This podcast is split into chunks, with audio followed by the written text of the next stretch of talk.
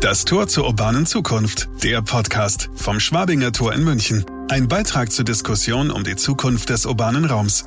Initiiert und vorangetrieben durch die Joost Hohler Gruppe. Als Moderatoren Jacqueline Althaller und Michael Kahl. Willkommen zurück, eine weitere Episode Das Tor zur urbanen Zukunft. Unser Podcast, der der Diskussion um die Urbanität von morgen einen kleinen, aber feinen Raum schaffen soll. Wie schafft man einen Konsens? Julian Petrin, Stadtplaner und Stadtforscher in Hamburg, berät mit seinem Büro Urbanista Kommunen in urbanen Zukunftsfragen. Seit 2005 forscht und lehrt er zudem an der Hafen City Universität in Hamburg. Sein Fokus liegt auf partizipativen Strategieprozessen für urbane Akteure – einer Bürgerpolitik, die einen gemeinsamen Konsens auf den verschiedenen Ebenen einer funktionierenden Stadt schafft.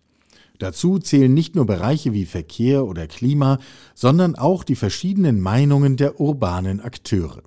Im gemeinsamen Konsens kann mehr passieren. Und auch wenn es länger dauert, so ist es doch notwendig auf dem Weg zu einer menschenfreundlichen Stadt. Julian Petrin, willkommen hier am Schwabinger Tor. Lieber Herr Petrin, Sie haben an der Technischen Universität Hamburg-Harburg, der heutigen Hafen City, Städtebau, Stadtplanung studiert. Was mhm. war denn Ihr Hauptanliegen, diesen Studiengang zu wählen? Also ich habe mich immer für die Stadt als Kontext interessiert. Ähm, also ich habe Stadtplanung studiert, weil es tatsächlich mir immer darum ging zu verstehen erst einmal, wie Städte funktionieren, warum sie so aussehen, wie sie aussehen und wie man sie verändern kann weil ähm, an vielen Stellen muss man sagen, das fiel mir schon ganz früh auf, denkt man so, Mensch, ist das, muss das hier so sein? Kann das anders? Und dann möchte man natürlich auch wissen, welche Ansatzpunkte haben wir. Und außerdem finde ich, sind Städte wirklich, jemand sagte das mal so, eines der großartigsten Kunstwerke, die wir Menschen vollbringen, ohne dass wir sie intentional immer so anlegen wie so ein Kunstwerk. Aber wenn man das mal anguckt, die sind so es ist so eine sinnliche Wucht und eine sinnliche Erfahrung, in einer Stadt zu sein, sie auf sich wirken zu lassen, sie zu erkunden. Ähm, das ist einfach ein Gegenstand, der mich immer fasziniert hat, muss ich sagen. Jetzt glaube ich ja, dass viele Leute da gerne zuhören, wenn sie so etwas erzählen, aber noch gar nicht richtig angekommen ist. Was lernt man denn da eigentlich, wenn man das studiert? Also man muss sagen, man lernt ähm, sehr, sehr breit erstmal und es verändert sich natürlich auch ständig dieses Fach. Und ich sage immer ganz gerne, ich habe zwar Stadtplanung zu studiert, aber ich mache keine Pläne. Das sagt schon mal vieles aus oder wenig Pläne, sage ich mal. Also ähm, man lernt erst einmal tatsächlich in einem sehr interdisziplinären Ansatz zu verstehen, wie funktioniert Stadt wirtschaftlich, wie funktioniert sie sozial als soziales Gefüge welche rechtlichen und baulichen Rahmenbedingungen gibt es, in denen sich Stadt entwickelt. Also man lernt Planungsrecht, aber man lernt auch ein Stückchen Städtebau. Also eben, warum bauen wir so, wie wir bauen und wie kann man besser bauen. Ne? Man hört irgendwann auf, wo es in die Architektur übergeht, also in die, die Gestaltung der konkreten Fassaden, Wohnungen, Büroräume, ähm, der konkreten Ästhetik. Wobei gute Stadtplaner, finde ich, immer auch ein sehr gutes Gespür für gute Architektur haben, ohne dass sie vielleicht gute Architekten oder Statiker oder Entwerfer im architektonischen Sinne sind. Also man sollte schon so ein gewisses Gefühl für Raum und für das Agieren im Raum haben, aber man lernt sehr interdisziplinär. Sie haben ja eingangs gesagt, es war so ein Bedürfnis von Ihnen, weil es Dinge gab im, im, in den Städten, die Ihnen nicht gefallen haben. Lernt man dann auch ähm, Modelle zu entwickeln, wie es anders gehen könnte? Ja, man lernt beides. Man lernt natürlich erst einmal sehr viel über die, über die Limitationen dieses Berufs. Also einer der Schlüsselmomente war, als ich mich damals in Harburg vorstellte, an der damaligen TU oder an der TU damals, ähm, dass mir gesagt wurde, du kannst hier nicht, also wenn du erwartest, dass du hier frei entwirfst, einfach mal eine Stadt entwirfst, das wird nicht passieren. Das war sehr defensiv. Wir wissen, dass es tatsächlich immer noch passiert. Man muss nur nach Asien vielleicht schauen. Da werden ganze Städte entworfen mit allen Vor- und Nachteilen, die das mit sich bringt. Aber ähm, die Haltung war immer ganz klar, wir bewegen uns in einem Feld, was durch sehr, sehr viele Limitationen geprägt ist. Eben Planungsrecht, eben, dass wir als Stadtplaner selten ja eine komplette, sage ich mal, Verfügungsmacht über Stadt haben, sondern wir sind im Grunde genommen Ermöglichende. Ja, also es gibt ökonomische Akteure, die Immobilienbesitzerinnen, wir haben die Verwaltungen, die Politik, wir haben die Menschen vor Ort, die Dinge wollen und machen. Und da können wir nicht sagen, wir gestalten das. Also diese Limitationen lernt man sehr, sehr stark. Aber man lernt natürlich auch, welche Modelle und Werkzeuge es in diesen Limitationen gibt. Nun muss man sagen, sind diese Werkzeuge aber im stetigen Wandel. Und man kann schon sagen, dass einiges von dem, was ich damals gelernt habe, heute gar nicht mehr so richtig greift. Ne? Dafür ganz neue Themen gekommen sind, ähm, wie Stadt heute entsteht, die wahrscheinlich unter die auch heute anders gelehrt werden. Das heißt, dieser Studiengang ist auch in einem ständigen, oder dieses Studium ist in einem ständigen Wandel begriffen. Und es gibt viele Facettierungen. Heute spricht man von Urban Design oder von ethnografischen Herangehensweisen. Ähm, also da gibt es äh, einen Studiengang, der heißt Europäische Urbanistik. Also plötzlich merkt man, wie aus diesem Feld Stadtplanung ganz vieles wird, was gar nicht mehr Stadtplanung heißt, aber im Kern immer noch Teile davon abdeckt. Sie sind ja auch Gründer eines Büros namens Urbanista. Da ist ja der Name wohl, Name wohl schon auch Programm ein ganzes Stück weit. Wie kann man sich das denn vorstellen? Mit welchen Anliegen kommen die Kommunen auf Sie zu?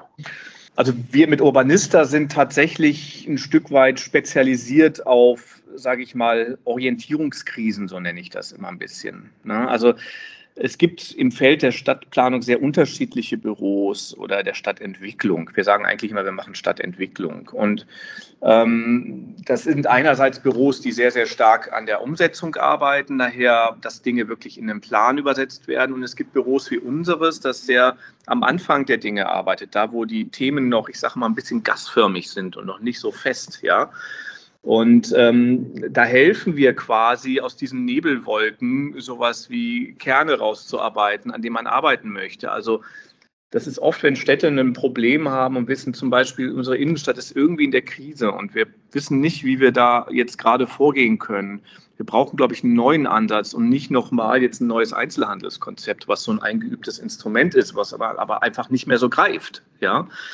Und da entwickeln wir dann, versuchen wir mit den Kommunen neue Wege aufzuzeigen, wie man vielleicht abseits von einfach jetzt nochmal Einzelhandels anders probieren, eine Innenstadt nach vorne bringt. Das ist dann oft ein anderes Arbeiten, weil man dann sehr, sehr stark mit den Menschen vor Ort arbeiten muss und überhaupt erstmal gucken muss, was für Anknüpfungspunkte habe ich. Das ist nämlich in jeder Stadt auch ein bisschen anders. Also insofern sage ich immer, da, wo Städte eigentlich nicht so richtig wissen, wie sie arbeiten sollen. Da kommen wir auf den Spiel. Und ein anderes Feld ist, dass, wenn es darum geht, gemeinschaftlich zu arbeiten, also wir, wir sagen, Co-Kreation ist so ein bisschen unser, unser Schlagwort, unter dem wir arbeiten. Das soll bedeuten, dass es nicht nur Beteiligung ist im Sinne von ich mache was und beteilige dich dran, sondern wir versuchen wirklich auch mit Menschen und unterschiedlicher ähm, sage ich mal, Herkunft. Das können BürgerInnen sein, das sind aber auch sehr oft die sogenannten Stakeholder, also Leute, die ein Anliegen konkret vor Ort haben und vielleicht denen was gehört oder die irgendwie irgendwo agieren als eben MieterInnen oder als Institution vor Ort, mit denen gemeinsam Stadt zu weiterzudenken ne, und neue, neue Visionen eigentlich zu entwickeln. Wenn Sie wünschen dürften, wo Sie Ihre Expertise einbringen könnten. Auf welches Themenfeld würden Sie sich denn da fokussieren? Sie haben ja schon angedeutet, Einzelhandel, Verödung der Innenstädte, ähm, weniger Autos, mehr Grün, äh, das ganze Klimathema. Kann man da einen Schwerpunkt setzen oder muss man wirklich so einen Bundle gesamtheitlich betrachten? Also ich glaube, das Letzte, was Sie sagten, trifft so ein bisschen zu. Wir sind in vielen Themenfeldern unterwegs, ähm, von denen, die Sie eben genannt haben ähm, besonders eben im Themenfeld zurzeit Innenstadt und auch Bewältigung von Corona-Folgen, aber auch natürlich machen wir viel solche gesamtheitlichen Stadtstrategien, nennt sich das, also wo man versucht als Stadt zu überlegen, wie stellen wir uns auf den Wandel ein, der kommt. Und ich glaube, das ist so ein bisschen das Stichwort. Also ich glaube, dass viele Kommunen immer noch viel zu wenig sich klar machen, was an Veränderung auf uns zukommt. Das hören wir ja dieser Tage auch immer wieder, diese mahnenden Worte. Das klingt dann immer wie eine düstere Drohung, aber es ist auch leider eine Realität. Und ähm, an vielen Stellen merke ich, gibt es immer noch, so wie es auf der bundespolitischen Ebene ist, auch in mancher kommunalpolitischen Ebene eine gewisse Zaghaftigkeit. Ne? Also wir gucken immer neidisch auf die skandinavischen Städte und denken, Mensch, so wie die müssten wir sein, aber vergessen, dass da auch eine sehr mutige, sehr beharrliche, auch über lange Jahre muss man sagen, sehr beharrliche transformationsorientierte Politik gefahren wurde. Also eine, die wirklich sagt, okay, wir nehmen Wandel nicht als Bedrohung, sondern als Chance. Die Dänen sagen ganz klar, wir exportieren unser Know-how inzwischen, wie man Städte ähm, nachhaltig aufstellt. Das ist nicht irgendwie eine Last für uns, sondern das ist unsere Exportindustrie. Das Wissen über nachhaltigen Wandel. Und ähm, diese Art von Mindset, das, da, da, den Kommunen zu helfen, das sind die Projekte, auf die wir ganz besonders viel Lust haben. Ähm, weniger Spaß macht es nur an Symptomen zu doktern. Wenn man Ihren Namen googelt, dann steht da, Sie entwickeln partizipative Strategieprozesse für urbane Akteure. Das muss man sich jetzt auch mal erstmal im hm. Kopf zergehen lassen. Das liest man nicht so jeden Tag. Wie stiften Sie denn zur Teilha Teilnahme an? Wie kann man sich das vorstellen? Das kommt darauf an, wen wir, wen wir mit einbeziehen und was man für einen Modus von Einbeziehung hat. Also wir unterscheiden grundsätzlich zwischen dem, was Beteiligung normalerweise macht. Das nennt sich konsultative Beteiligung, also wo wir sagen, wir, wir fragen Menschen, wie sie Dinge machen würden, aber letztlich fällt dann ein Gemeinderat oder wer auch immer die Entscheidung. Ne? Das ist so der klassische Modus von Beteiligung. Und dann gibt es aber auch diesen anderen Modus, das nennen wir immer so ein bisschen etwas plakativ das Stadtmachen. Also wo wirklich man eigentlich es umdreht und sagt, also wir eröffnen ein Spielfeld und lassen die Leute machen. Ne? Äh, so haben wir zum Beispiel mal ein Projekt gemacht, wo, wo für eine Million Euro Bürger oder Bürgerinnenprojekte entlang einer, eines Grünraums, eines sehr langen Grünraums in der Stadt entwickelt werden sollten. Und die wurden dann auch umgesetzt. Und äh, wir da an der Stelle eigentlich mehr in der Rolle waren, diese Ideen zu sammeln, zu verdichten, gemeinsam mit Expertinnen und Bürgerinnen, die zusammenzubringen, aus ihren manchmal etwas noch rohen Ideen ein umsetzbares Projekt zu machen. Ähm, und das ist ein, da muss man dann ganz anders rangehen. Grundsätzlich gilt, ähm, man muss schon die Leute ein bisschen auch da abholen, wo sie sind. Das klingt so immer so, so, so, sonntäglich. Ne? Aber das heißt ganz konkret in der Bürgerbeteiligung auch mal in eine Kfz-Zulassungsstelle gehen und da mit Leuten reden, ne? weil man da vielleicht Leute erreicht, die man nicht äh, erreicht, wenn man irgendeinen Workshop macht, der im Rathaus ist, wo dann doch nur die üblichen Verdächtigen hinkommen. Äh, das heißt, in die Einkaufszentren gehen. Das heißt irgendwie aber auch, wenn man mit den sogenannten Stakeholdern, eben den institutionellen oder Institutionen der Stadt arbeitet, Formate anbieten, die die mal rausholen aus ihrem Trott also Schlimmste sind solche Konferenztische, wo man dann drumherum sitzt und alle irgendwie diesen machen, so Ärmel verschränkt. Ähm, sondern da muss man auch mal wirklich rausgehen und man muss irgendwie ins Arbeiten kommen, die Ärmel hochkrempeln und dazu muss man schon mal andere Umgebungen aufsuchen. Also da sind wir ein bisschen nah an dem dran, was so in der ja, im Transformationsdesign eigentlich unter Design Thinking und Social Design diskutiert wird. Das heißt, da dann auch die Leute dazu zu bewegen, ein bisschen über die rote Linie zu gehen im genau. Denken. Ja. Andere ähm, Perspektiven ähm, einnehmen genau. und auch die eigenen Stereotype mal überwinden, weil die können sich vorstellen, wenn sie mit einem Wirtschaftsförderer oder einer Mobilitätsbeauftragten oder wie auch immer in der Stadt zu tun haben, da hat jeder natürlich seine das ist gar nicht böse gemeint, sondern die, die werden auch den ganzen Tag belagert und das geben sie eigentlich auch nur weiter in dem Moment und sie da ein bisschen ihnen helfen, da mal rauszutreten und die Dinge aus einer anderen Perspektive zu sehen. Das ist eigentlich die Kunst. Und jenseits der offiziellen Funktionsträger der üblichen Verdächtigen, wie komme ich in eine echte Bürgerbeteiligung dann rein?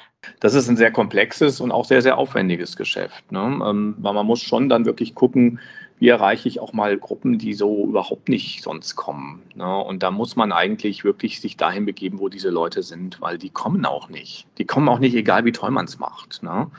Ich weiß nicht, wie oft Sie abends auf eine Bürgerbeteiligungsveranstaltung gehen oder ich muss mich auch immer ernsthaft fragen, wie oft gehe ich dahin? Ne? Man weiß, das sind auch mühsame Veranstaltungen, wenn man dann da sitzt und irgendjemand quatscht sich da irgendwie einen ab und dann schimpft noch jemand rum.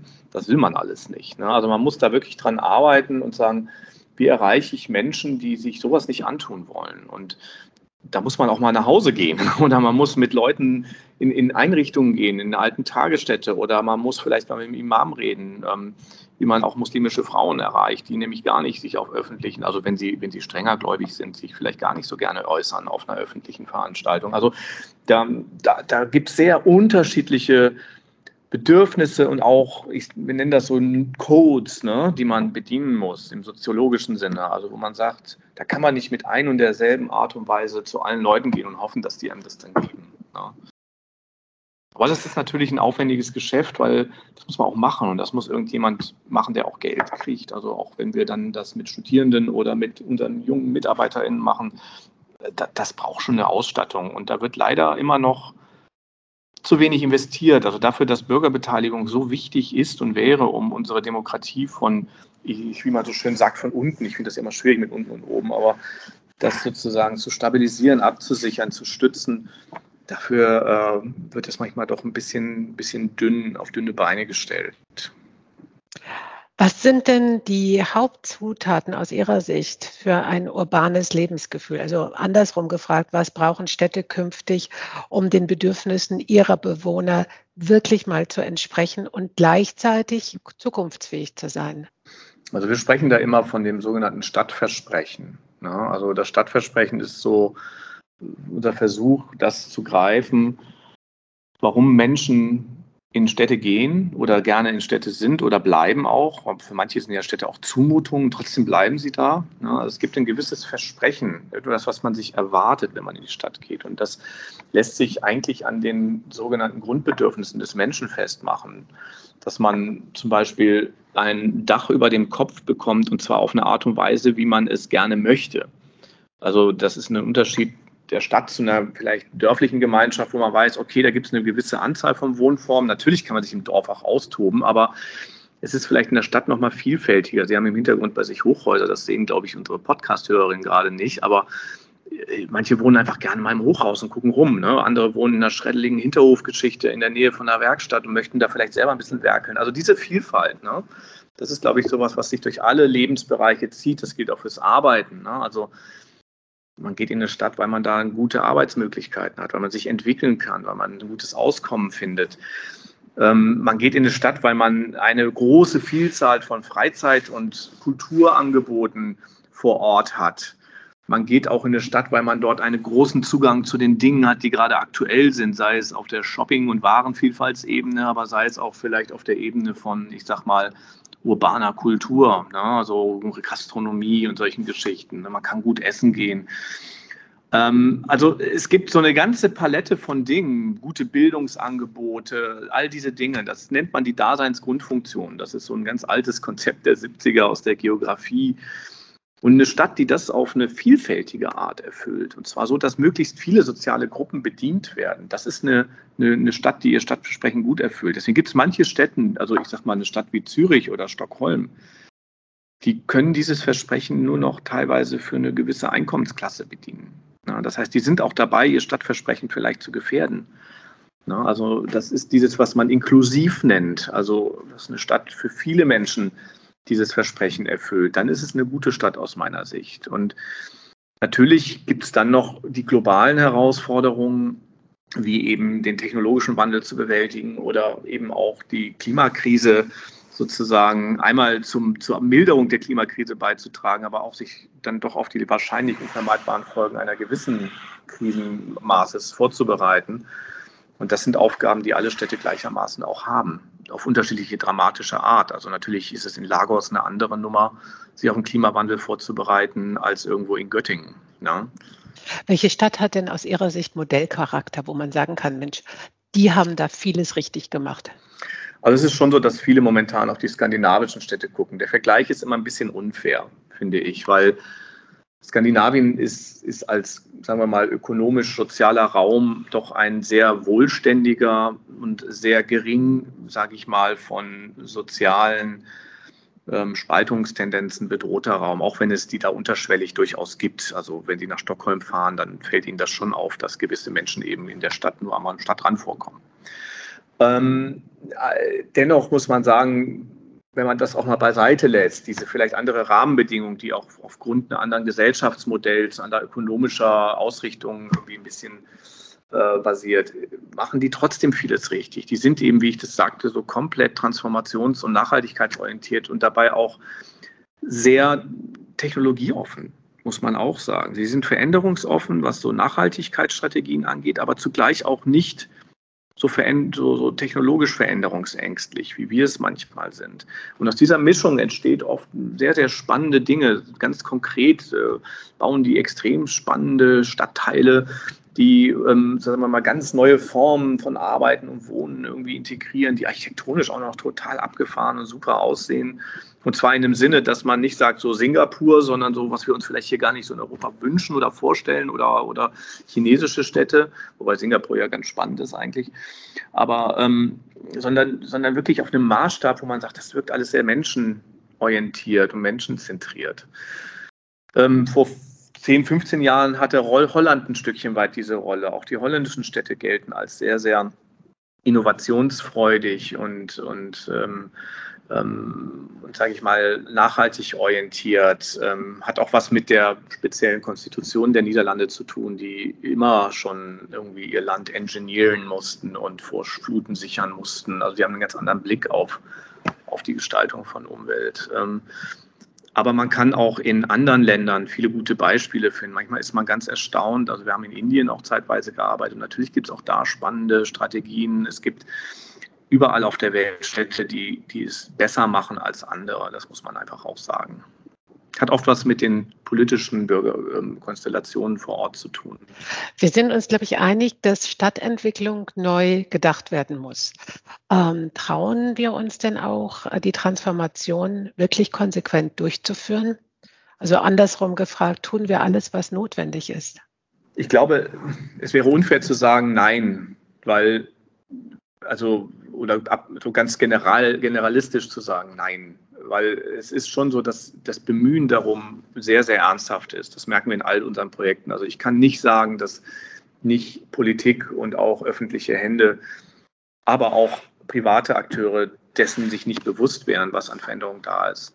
Nur im, sagen wir mal, in den Mechanismen, die wir haben, wie dann so Dinge ausgehandelt werden und wie sie dann auch manchmal durch Regeln verhindert werden da stellen wir uns selber immer am Bein. Und dann stolpern wir und wenn dann jemand oft stolpert, dann will er nicht nochmal stolpern. Also ganz konkret, wir haben beispielsweise Verkehrsversuch gemacht vor zwei, drei, zweieinhalb Jahren in Hamburg oder mit begleitet, den hat die Stadt eigentlich gemacht. Und zu sehen, wie ein solch sehr mutiges Projekt, wo Politik auch mal gesagt hat, das machen wir, jetzt durch so ganz fiese kleine Dinge vor Ort, die manche gar nicht, die man gar nicht auf den Blick haben konnte vorher auch, die aber in den Tiefen der Regeln und der Befindlichkeiten vor Ort verborgen sind, dann doch irgendwie so einen Bremsklotz reinkriegt, dann, dann ist man schon so ein bisschen ratlos, ne? weil da müssen wir auch ein bisschen an unsere regulativen Systeme ran. Ne? Also wenn Sie eine Straße temporär sperren wollen und Sie haben am Ende nur die Wahl, eine Spielstraße oder eine Fußgängerzone zu definieren und können auch laut Straßenverkehrsordnung nichts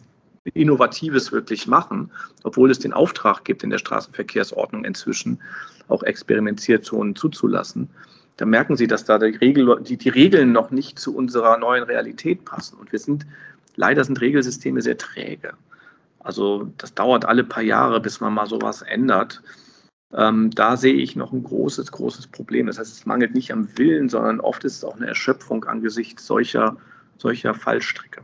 Worauf sollten sich denn die Städte in ihrer Planung jetzt mal kurzfristig äh, konzentrieren, um auch Zeichen zu setzen und ähm, die Bürger zu mobilisieren, dass, ähm, dass das gemeinsam gelingen kann? Also es ist schon so, dass es sehr viel immer gelästert wird über symbolische Projekte. Ja, also hier in Hamburg wurde jetzt in der Corona-Zeit der Jungfernstieg gesperrt für den Autoverkehr zumindest sagen wir mal weitgehend für den Durchgangsverkehr. Und es wird viel gelästert darüber, dass das ja gar nicht so richtig funktioniert und dass da doch viele reinfahren und das ist ja nur Symbolpolitik.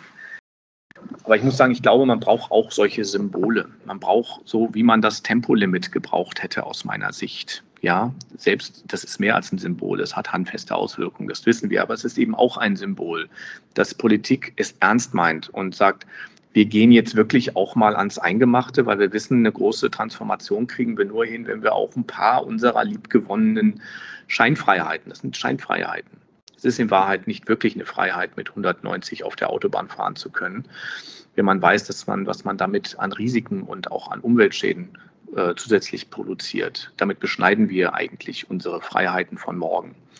Und da mutiger zu sein und zu sagen, wir, wir, wir setzen doch auch mal solche Dinge um, wir überlegen mal wirklich eine Innenstadt autofrei zu machen und, und, und halten auch mal den Shitstorm aus, den man dann erntet, weil den wird man ernten. Da kommt man nicht drum rum, man kann sowas nicht im Konsens machen. Veränderung, das weiß man aus seinem privaten Umfeld, geht nicht im Konsens, ja, im kompletten Konsens. Man muss versuchen, dass man die schlimmen Folgen für die, die vielleicht von der Veränderung negativ betroffen sind, mindert. Ja? Man muss gucken, dass man Verständnis erweckt und sich immer wieder erklärt. Man muss aber auch mal irgendwie einen geraden Rücken machen, weil ansonsten kommen wir nicht weiter. Das ist meine feste Überzeugung. Man, es stehen ja auch viele Bürger in den Startlöchern, äh, Stichwort Guerilla-Gardening und was nicht alles, wo Leute mhm. nachts den Asphalt aufklopfen, irgendwelche Blumen verbuddeln. Ähm, das ist ja nur ein Zeichen dafür, dass es irgendwo ähm, diese Partizipation der Bürger ähm, da gibt es noch kein Ventil, wo, wo diese Energie hinfließen kann. Ja und nein. Also A muss man sagen, leider sind auch viele die Guerilla-Gärtner dann doch die nächsten, die dann mit dem SUV irgendwo hinfahren. Also da gibt's, muss man auch ehrlich zu sich selber, auch ich muss ehrlich zu mir sein. Ich bin auch jemand, der kein Auto mehr hat, aber sehr viel Carsharing fahre. Also man muss auch ein bisschen gucken, dass man da konsistenter hört. Das gilt, gilt für uns alle diese Ventile gibt es schon und es gibt Städte, die versuchen sie auch und viele Städte, die versuchen sie zu öffnen, dass sie sagen, wir, wir eröffnen solche Spielräume, wo sich sowas entfalten kann. Ähm, es ist natürlich so, dass man damit auch nicht alleine die Welt rettet, ne? sondern das sind also gerade so, so diese, diese Praktiken, von denen Sie sprachen, die sind unerlässlich, die sind wichtig, die sind eine ganz wichtige Humus, auf dem Veränderung gedeihen kann. Aber sie sind sehr an gewisse Bildungsschichten gebunden. Sie sind sehr, sehr stark an Menschen gebunden, die ohnehin gerne schon transformativ sind. Sondern wir müssen eigentlich auch die Leute für Veränderung gewinnen oder mit ihnen diese Veränderung zumindest gemeinsam gestalten, die momentan sagen, geht mich alles nichts an. Ne? Oder die vielleicht sogar dagegen sind. Und das wissen wir ja, dass in unserer Gesellschaft geht es nicht mehr um links und rechts, sondern es geht in Wahrheit darum, dass die Leute, die vor Veränderung vielleicht Sorge haben, weil sie davon persönliche Einschränkungen haben, die auch ernst zu nehmen sind, gegen die sich wenden, die Veränderung äh, apodiktisch umarmen, weil sie davon vielleicht sogar auch persönliche Vorteile haben. Ne? Also es ist für mich toll, wenn Ottensen autofrei wird in Hamburg, wo ich wohne, weil ich da kein Auto mehr habe und das cool finde, wenn da keiner mehr mit dem Auto mich vollpestet. Aber vergesse dabei vielleicht, dass es Menschen gibt in meinem Stadtteil, die existenziell aufs Auto angewiesen sind, weil sie mobilitätseingeschränkt sind oder weil sie einen Gewerbebetrieb haben, der leider doch nicht mit öffentlichen Nahverkehrsmitteln seine Güter ja. irgendwie dahin kriegt. Also da muss man schon zu einem guten Ausbalancieren dieser Interessen kommen. Was aber nicht heißt, dass man alles verwässern muss. Da muss man Lösungen finden. Da braucht man Zeit, da muss man Energie reinstecken. Und das ist leider oft, haben wir zu wenig Ressourcen. Übrigens auch in der Verwaltung, die personell immer noch zu dünn aufgestellt sind. Ja, deswegen ist ja die Frage, wenn man die Bürger mehr mit einbinden würde, hätte man unendlich viele, nahezu unendlich viele Ressourcen. Vielleicht noch mal zum Schluss gefragt ähm, für unsere Zuhörer, wer sich da engagieren möchte. Welchen Tipp würden Sie geben? Wohin kann er seine Energie stecken? An wen soll er sich wenden? Also es gibt in jeder Stadt nahezu, gibt es Initiativen, gibt es Gruppen, die vor Ort Dinge verändern, sei es Initiativen, die mehr auf einer Politikebene versuchen, einen Fahrradentscheid voranzubringen oder eine Straßensperrung irgendwo umzusetzen. Oder es sind Initiativen, die wirklich vor Ort, wie Sie das sagten, in lokalen Projekten etwas verändern wollen. Ähm, da kann man sich anschließen. Sicherlich ist es auch sehr, sehr gut, wenn man sich wirklich beteiligt. Also wir hören immer wieder von Menschen, möchte, dass sich was verändert, aber die werden dann nicht aktiv. Also seit Hannah Arendt mit ihrem Aufruf zu Vita Activa, ne, also man muss schon auch zum BürgerInnen sein, gehört auch aktiver BürgerIn zu sein. Das muss man sich aber leisten können. Insofern ist das ein relativer Aufruf, finde ich. Ne? Also nicht alle können sich, haben die Zeit und auch die Ressourcen dazu sich so einzubringen. Natürlich muss man auch gucken, welche Veränderung man will und wo man dann sein Kreuzchen setzt bei den Wahlen. Ne? Also das ist, es gibt so unterschiedliche Ebenen, wo man aktiv werden kann. Und, ähm, und man muss natürlich auch beim eigenen Verhalten anfangen. Ne? Also das ist schon das, was ich eben sagte, sehr ernsthaft, dass wir alle so schöne Sonntagsreden halten können. Aber wenn es dann darauf angeht, darum, darum geht, doch mit dem Zug nach Spanien zu fahren und nicht mit dem Flugzeug, dann hört es oft auf. Ja, das ist leider so. Herr Petrin, das war ein super spannendes Gespräch. Ich danke Ihnen ganz, ganz herzlich. Habe ich irgendetwas vergessen zu fragen? Nein, ich glaube nicht. Danke Ihnen. tschüss. Danke, tschüss. Danke. Sie hörten das Tor zur urbanen Zukunft, der Podcast vom Schwabinger Tor in München. Ihre Moderatoren waren Jacqueline Althaller und Michael Kahl. Ein Beitrag zur Diskussion um die Zukunft des urbanen Raums. Initiiert und vorangetrieben durch die Jost Hurler Gruppe. Fortsetzung folgt.